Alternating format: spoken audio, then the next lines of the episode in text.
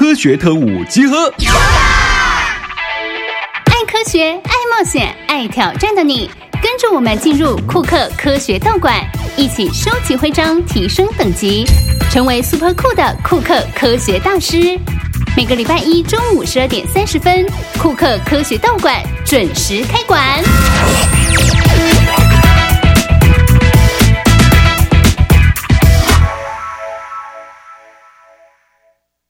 享受安全戏水，要先学水中自救四招。第一招，拍打水面；双手水平举起，向下平拍水面，并大声呼救。第二招，运用漂浮物，脱下身上的衣物，从头后向前抛，让衣物充满空气，形成浮具。第三招，水母漂，深吸一口气，手与脚向下自然伸直，并将身体放松。第四招，仰漂，全身放松，吸满气后，头部慢慢往后仰。以上广告由教育部体育署提供。我是 Jane，也是 Egan 的妈妈。孩子的成长只有一次机会，陪伴他们长大是每一个父母最大的心愿。在台湾，每十五个孩子中就有一个是发展迟缓儿、慢飞天使。邀您一同响应伊甸基金会弱势儿童服务计划，请拨打支持专线零八零零零二五八八五，或上网搜寻伊甸慢飞天使。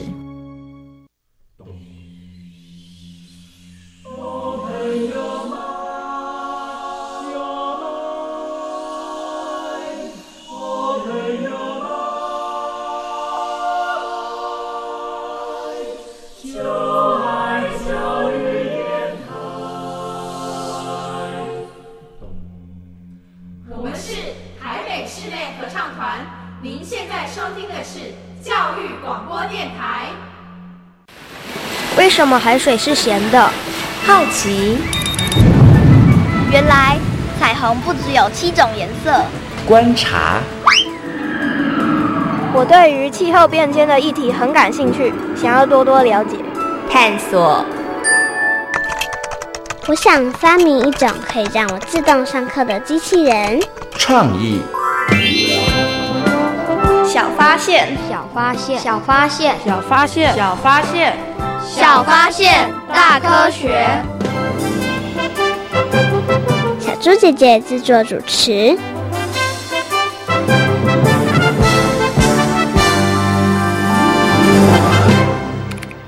人类在生活上碰到无法解决的问题时，会转向大自然找寻答案，这也是仿生学的起源。像是飞机、火车的造型。或是魔鬼毡的发明，都是人类观察大自然所研究出的成果。而法国学家也应用海洋生物发光的特性，开发出新的照明能源。小发现，别错过。大科学过生活，欢迎大家收听今天的小发现大科学。我们是科学小侦探，我是小猪姐姐，我是倪晨凯，很开心呢，又在国立教育广播电台的空中和所有的大朋友小朋友见面了。刚刚呢，我们听到的科学生活大头条里头呢，哇，小朋友有没有觉得科学家们好厉害哦？他们从大自然当中得到了非常非常多的灵感哦。请问一下陈凯，你喜欢亲近？大自然吗？喜欢，为什么呢？因为大自然空气清新，而且还会看到看到很多动物哦。所以你是喜欢动物的小朋友？对，你所有的动物都喜欢吗？没有。那你自己特别喜欢哪一些啊？喜欢比较小型的哦，像昆虫喽，对不对？那蛇你喜欢吗？蛇。还好，有一点点勉强。就是呢，它要小型，然后是可爱的，对对不对？哈，那你比较害怕、比较不喜欢的是什么？就很大只的，比如说熊之类的，熊啊、狮子啊、老虎啊，比较有威胁性的，对，你就比较没有那么喜欢。所以你比较喜欢小巧可爱的那些昆虫。哈，那小猪姐姐要问你哦，那么你在大自然里头呢，看到这些动物跟植物的时候，你有没有好好认真的仔细观察它们？有。那他们有没有？给你过什么样的灵感，让你有跟科学家一样的灵感出现呢？有哦，有什么样的灵感呢？就我想要发明可以让我在晚上看到东西的夜视镜啊，就是可以跟那个夜行性动物一样，对，他们的黑夜跟白天一样你在活动，完全没有受到阻碍，对不对？对，哦，所以呢，你也想在晚上的时候可以来去自如。嗯，小猪姐姐问你，晚上的时候来去自如，你想干嘛？因为我可以躲在很黑的地方，别人都不会看到我，但我可以看到别人。那你就赢了，对不对？对，因为大家都看不太清楚的时候，你看得最清楚哈。好，那其实啊，在我们今天节目当中呢，要跟所有的大朋友、小朋友呢来讨论的呢，就是仿生学。因为呢，在大自然里头呢，的确呢，也带给人们非常非常多的灵感哦。而自然界呢，动物的一些生理特征，或者是植物它们所拥有的特殊本领呢，常常啊，也被科学家们运用到科技的领域当中哦。所以呢，在今天节目当中，就要跟所有的大朋友、小朋友好好来讨论一下仿生学。那么，在我们的生活当中，到底有哪些物品是来自于仿生学呢？接下来呢，我们就请科学侦查团来帮忙调查一下哦。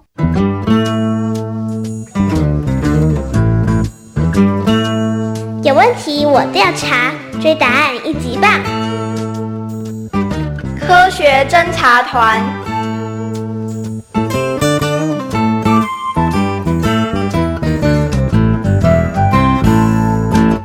我是一号侦查员。生活中常见的魔鬼毡是由瑞士工程师来自于植物芒刺小针的概念。这种向大自然合法抄袭的学问，就是仿生。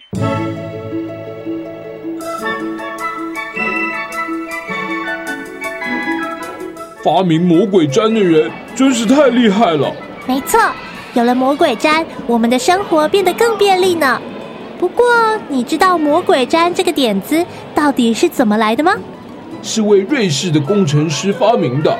有天，他带着狗狗在户外散步，结果狗狗身上和他的裤子上沾满了植物的芒刺小针。我也有过那种经验，真的挺讨人厌的。工程师虽然也不喜欢，不过他比我们更有研究精神。他将芒刺小针放到显微镜下观察，结果发现上面都是小钩针。后来，他将芒刺尾端的小钩针重新再制。就成了魔鬼毡的其中一部分。哇，真厉害！原来魔鬼毡的点子是来自于植物。所以出门踏青，我们可得要仔细的瞧瞧，说不定也能发明新东西。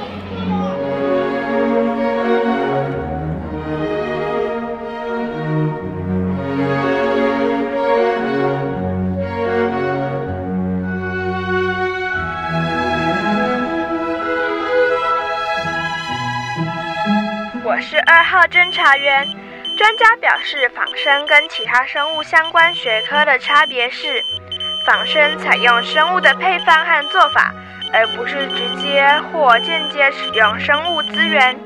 像空中飞行的鸟儿，就为人类的飞行梦想提供了不少的点子。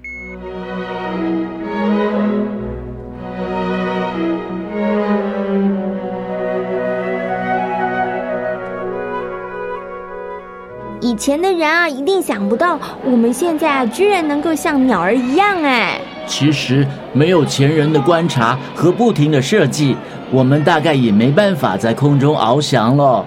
真的吗？当然，人类为了能够完成在空中飞翔的美梦，可是向不少的动物取经呢。不是只有鸟吗？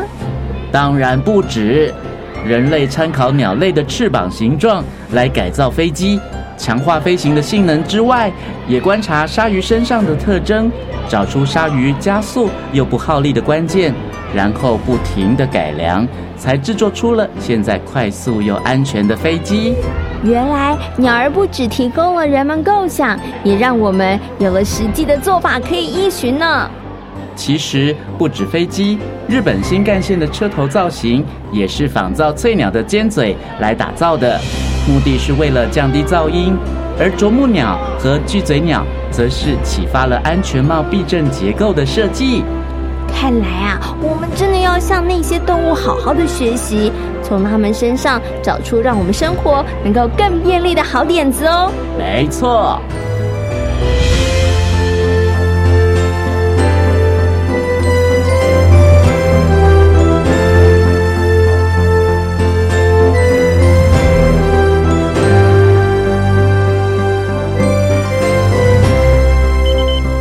我是三号侦查员。自然界的动植物以各种种姿态适应环境，发展出许多充满智慧的技巧，让人们能以科技的方式突破现有的困境。像鱼群移动的方式，让科学家们找到设置风力发电厂更好的位置。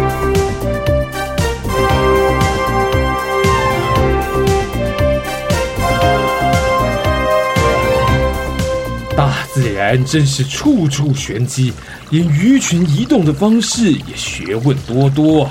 你怎么突然有感而发呢？昨天我去参观了风力发电厂。才知道鱼群游泳居然跟风力发电厂有关，怎么可能？科学家观察到，鱼群游泳时，队伍前面的鱼摆尾向前游，身后的水会产生漩涡，后方的鱼儿就可以借由这个漩涡搭上顺风车，轻轻松松地跟上队伍。这跟风力发电有什么关系呢？后来科学家灵机一动。将这个原理应用在风力发电上，由鱼群发想出的风电场，利用直筒状的风电机，如同鱼群紧密排列，前方风电机转动产生的气流，就像鱼尾产生的漩涡，吹动后方的风电机，这样可以节省空间，也能更有效率。听起来很不错耶。所以，大自然里处处有宝藏，处处都有老师。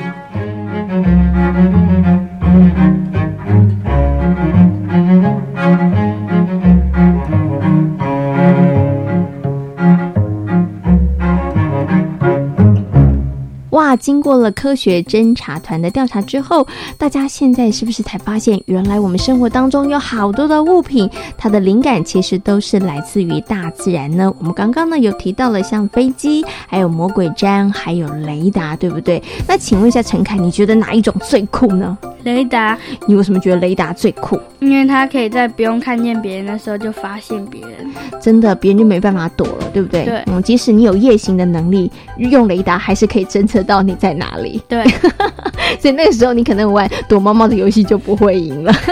那你知道雷达这个构想来自于什么动物吗？蝙蝠。嗯，蝙蝠真的非常非常的厉害哦。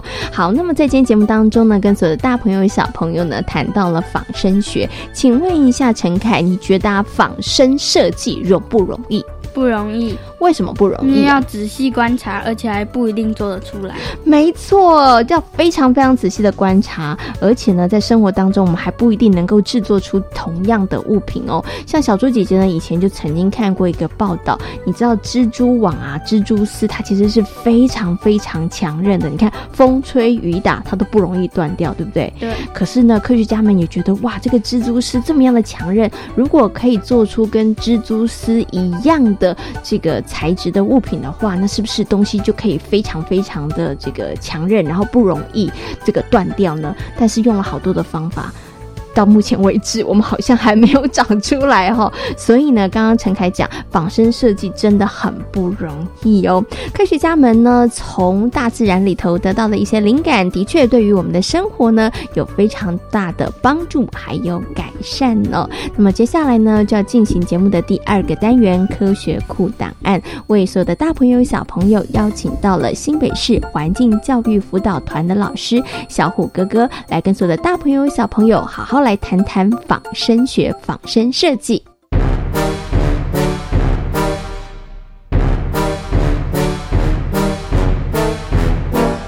科学酷档案。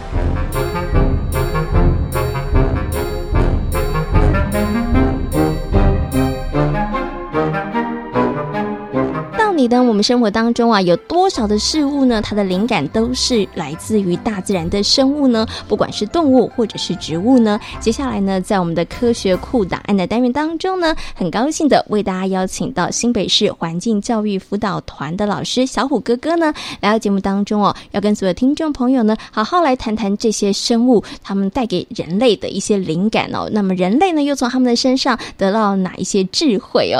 那首先呢，先跟我们的小虎哥哥问声好，Hello。小虎哥哥，你好。各位小朋友、大朋友，大家好。是小虎哥哥，我发现呢、其实呢，好像好早以前科学家们呢，就从这个生物的身上啊，得到很多的灵感。但是仿生学这个名词，是不是这几年才比较被提到的、啊？因为其实我们从动物身上或植物身上学得很多知识，嗯只是这几年呢，哎，科学家觉得这个越来越有用，所以我们就有一门特别的科学在研究这个仿生学。嗯，OK。那仿生学呢？它其实这个灵感来自于动物或者是植物，它只是看它的外形或是它生活的一个形态，然后得到一些灵感。那是不是要真的用那个，比如说动物啊，或者是植物的本身，然后成为一个材质呢？没有，应该是说我们是模仿它，用我们的科技，然后去学习它。那我讲一些比较简单的例子，好像是我们从人类的，我们知道我们的文化一直进展嘛，那其实我们就是一直在模仿这个自然的基础上不断的发展。嗯哼那像是大家知道的飞机，嗯你觉得它是模仿什么生物呢？鸟，对，它就是模仿鸟。那潜水艇，潜水艇应该就是鱼类吧？对啊，所以我们就是透过观察这些生物，然后运用我们的科技，哦，去做出呃我们想要的这些技术。嗯，OK，所以让我们的生活能够更加的便利啦。对嗯哼。但是呢，小猪姐姐接下来有个问题想请问一下小虎哥哥、哦，我们这样讲起来好像觉得很容易嘛，看鸟我们就想到了飞机，对不对？看鱼我们就想到了潜水艇，到底仿生设计它到底容不容易呀、其实没有那么简单啦，嗯。因为第一个就是我们要好好的去观察它，科学的一个呃基本的第一项就是你要好好观察，然后呢去研究、去模拟这些自然界生物的各种特殊能力。嗯那另外呢，就是你的技术要到，是。因为从古代大家都已经很向往鸟，哎，可是也要到近代我们的科技慢慢跟上以后，哎，飞机终于出现了。嗯对，OK，所以其实没有这么容易，要先观察，观察之后呢，你的能力、技术必须到达一个程度，对你才能够呢，哎，真的学习大自然界的一些灵感，然后在我们的生活当中做一些改变，或者是做一些设计哦。好，我想接下来呢，要请这个小虎哥哥呢，我们刚刚有提到了一些，对不对？就是在我们生活当中的一些仿生学，或是仿生的设计，或是仿生建筑。那我想接下来呢，要请小虎哥哥呢，再多提供几个例子哦。到底呢，我们生活当中还有哪一些部分，其实呢，这个灵感呢、它是来自于动物或者是植物的呢？这些例子其实是太多了，像是我们知道植物会行什么？会行光合作用。是，哎，光合作用就可以获得能量，那我们就做成了太阳能。哦，原来太阳能是来自于光合作用。哎，我们希望哎，阳光是能量，能不能转换成我们可以使用的呢？因为植物就把它储存成葡萄糖，然后去做使用。是那另外呢，像地震发生的时候，我们都可以看到搜救人员有用一些很先进的生命探测器，嗯好、来寻找这些被压在底下的这些受害者。那这些生命探测器有个很特殊的昵称，叫做蛇眼。嗯，蛇的眼睛。好，为什么会叫蛇眼呢？其实是因为这个仪器呢。细细长长的，很像蛇。那它的最前端有摄影镜头，可以在瓦砾堆中，好、以便那个搜救人员去观察好、这些牲畜的状况。诶，那我们是学习蛇，诶，所以我们就叫它蛇眼。哦，所以蛇它其实也是会这样子一直钻，一直钻，然后用它的眼睛可以看到对，而且就是细细长长啊，然后去模拟。诶，我们可以在那些细缝中去搜救这些好、生还者，这样子。嗯，OK OK，所以呢，这个生命探测器 它有另外一个名字，就叫做蛇眼。是嗯还有什么呢？还有像是蝙蝠、海豚，哦，他们其实他们都很厉害。为什么？因为他们会回声定位。嗯好、像是如果小朋友看那个《海底总动员二》，里面就有一只小白鲸，是哦，它用唱歌的方式，哎，去把那个地图绘制出来。好、那我们就利用这些方式，哦，我们就做出我们的雷达跟声呐，嗯你就会知道，哎，那个飞机啊，哦，是不是在附近飞行，或是呢，在渔业的方面，我们可以知道鱼群在哪边。嗯，OK，所以我真的觉得啊，这个大自然界呢，真的藏了好多好多的宝藏哦。对所以从这些动物还有植物的身上，我们真的可以得到很多很多的这个想法哦是。当然，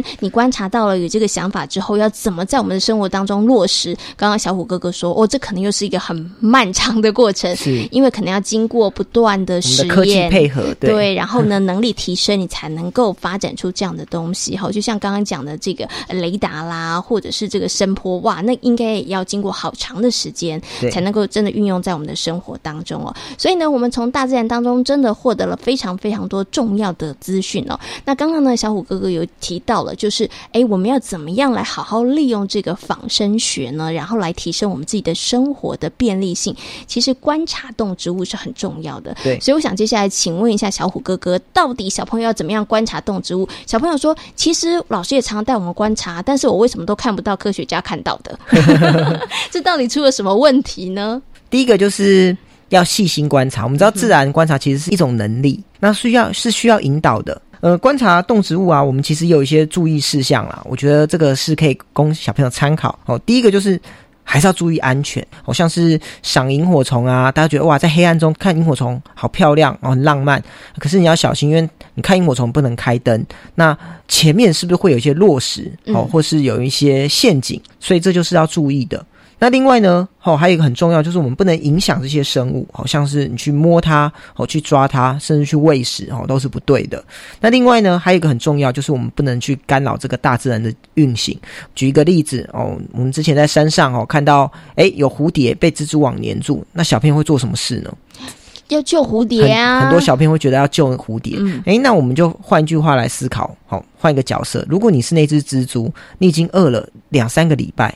好不容易抓到一只蝴蝶，哦，那你们不能把它救走，我就会饿死了。对你救走那只蝴蝶，这只蜘蛛可能就死掉。嗯，所以怎么办呢？其实我们就是不干扰，我们做个旁观者，而不是做一个干扰者。嗯，OK，好。所以呢，小虎哥哥提醒小朋友了，如果要观察动植物生态，第一个你一定要很细心，对不对？然后再来就是要注意自己的安全，然后再来就是呢，我们真的只要用眼睛看就好了，千万不要动手。对对对，弱肉强食就是大自然的。定律啦，那我们其实不应该干扰他们。是 OK，好，所以掌握这个几个原则呢，小朋友呢就可以从我们大自然当中呢，不管是观察动物或者是植物呢，你应该都可以有很大的收获哦。好，那今天呢，我们科学库档案当中呢，也很高兴的为大家邀请到小虎哥哥呢，跟大家好好介绍了仿生学哦。那也非常感谢小虎哥哥，谢谢小虎哥哥。好，谢谢大家，拜拜。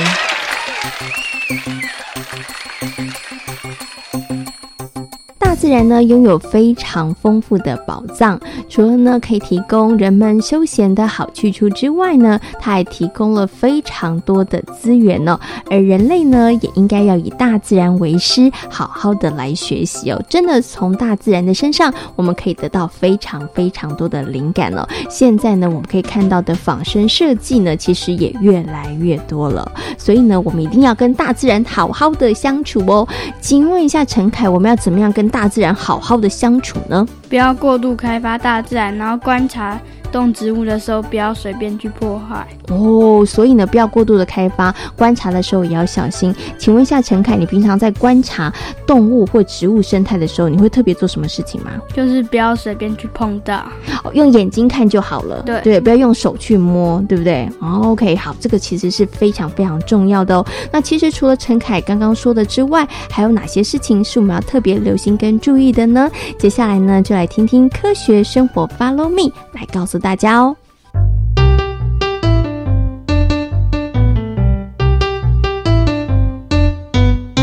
科学生活，Follow me。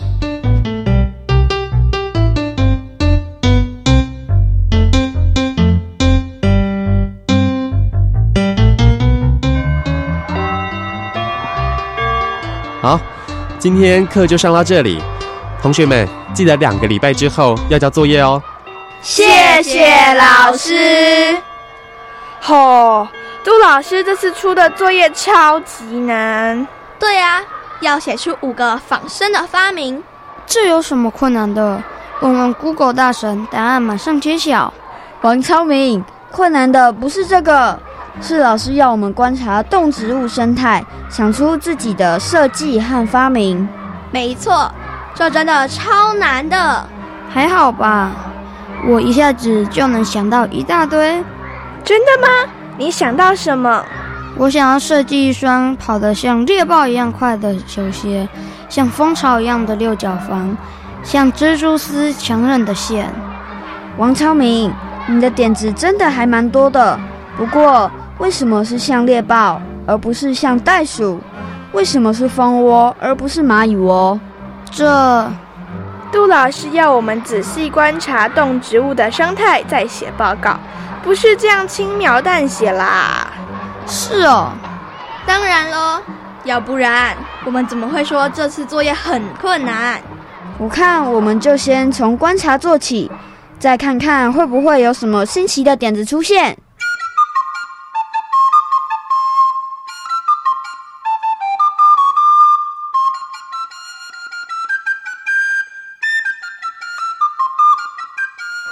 王超明，你真的很不认真哎！早知道就不要跟你同一小组了。我又不是故意的，真的看不到又不能怪我。怎么可能？根本就是你偷懒。我看你们两个人之间的问题，只能请杜老师来调解了。哎，你们怎么站在办公室门口？发生了什么事吗？杜老师，我快被王超明气死了。哎，到底怎么啦？其实跟老师出的作业有关。你们遇到什么困难了吗？我请王超明认真观察动植物的生态，然后我们再一起讨论。没想到他居然什么都没看到，真是太过分了。我真的不是故意的，可能那些动物都不想让我看到它们吧。这是有可能的哦。真的吗？其实啊，观察动植物生态也是有方法的。你们得先了解它们的习性，然后才能做近距离有效的观察。比如说，想观察萤火虫，如果选择白天，那当然什么都看不到；晚上时又拿着手电筒到处乱照，萤火虫当然说什么都不会出现。王昌明，你一定没做功课就跑出去观察，对吧？我我没想那么多，我还以为随便看就能看得到。当然不是。其实了解动植物的生活习性，也才能帮助科学家们仿生时有更大的帮助。这我知道，因为有时是环境造就了某些动植物的特殊能力。许芳玲说的很对哦，所以啊，王超明，事前该做的功课千万别偷懒，否则啊，完成不了作业，还会引起同学们之间的纷争呢。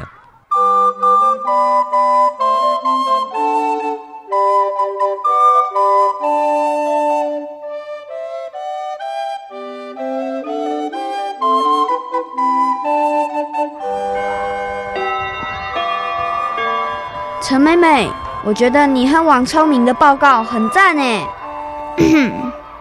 这可是我们两个人饱受蚊子叮咬之苦才想出来的耶。如果打针的针头能像蚊子的口气那么细，那么就应该不会有这么多人怕打针了。做完这次报告后，我发现大自然真的太奥妙了，有很多值得人类可以学习的地方哎。大概就是因为这样，所以现在的仿生科技和设计越来越多。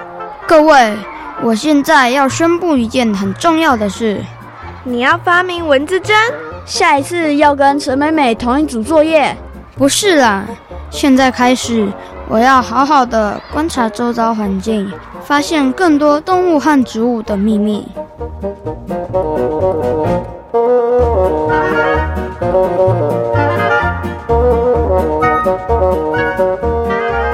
在今天小八线大科学的节目当中，跟所有的大朋友、小朋友讨论到的主题就是仿生学。请问仿生学到底是什么呢？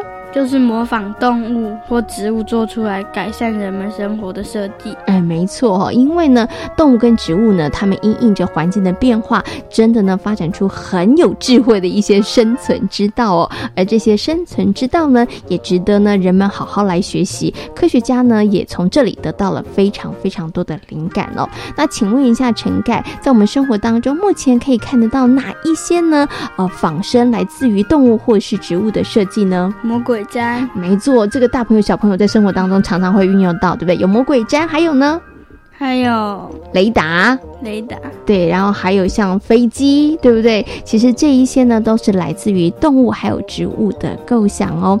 大自然呢，提供了我们非常非常多的宝藏哦，所以呢，我们一定要好好的珍惜跟爱护大自然。我们要如何来珍惜爱护大自然的资源呢？看到动植物的时候，只看，不要乱碰。嗯哼，而且也不要过度的开发，对对不对？让他们能够跟我们一起好好的在地球上生存下去，这是很重要的哦。小发现，别错过大科学过生活。我是小猪姐姐，我是倪晨凯。感谢大朋友、小朋友今天的收听，欢迎所有的大朋友跟小朋友可以上小猪姐姐游乐园的粉丝页，跟我们一起来认识好玩的科学哦。我们下回同一时间空中再会喽，拜拜。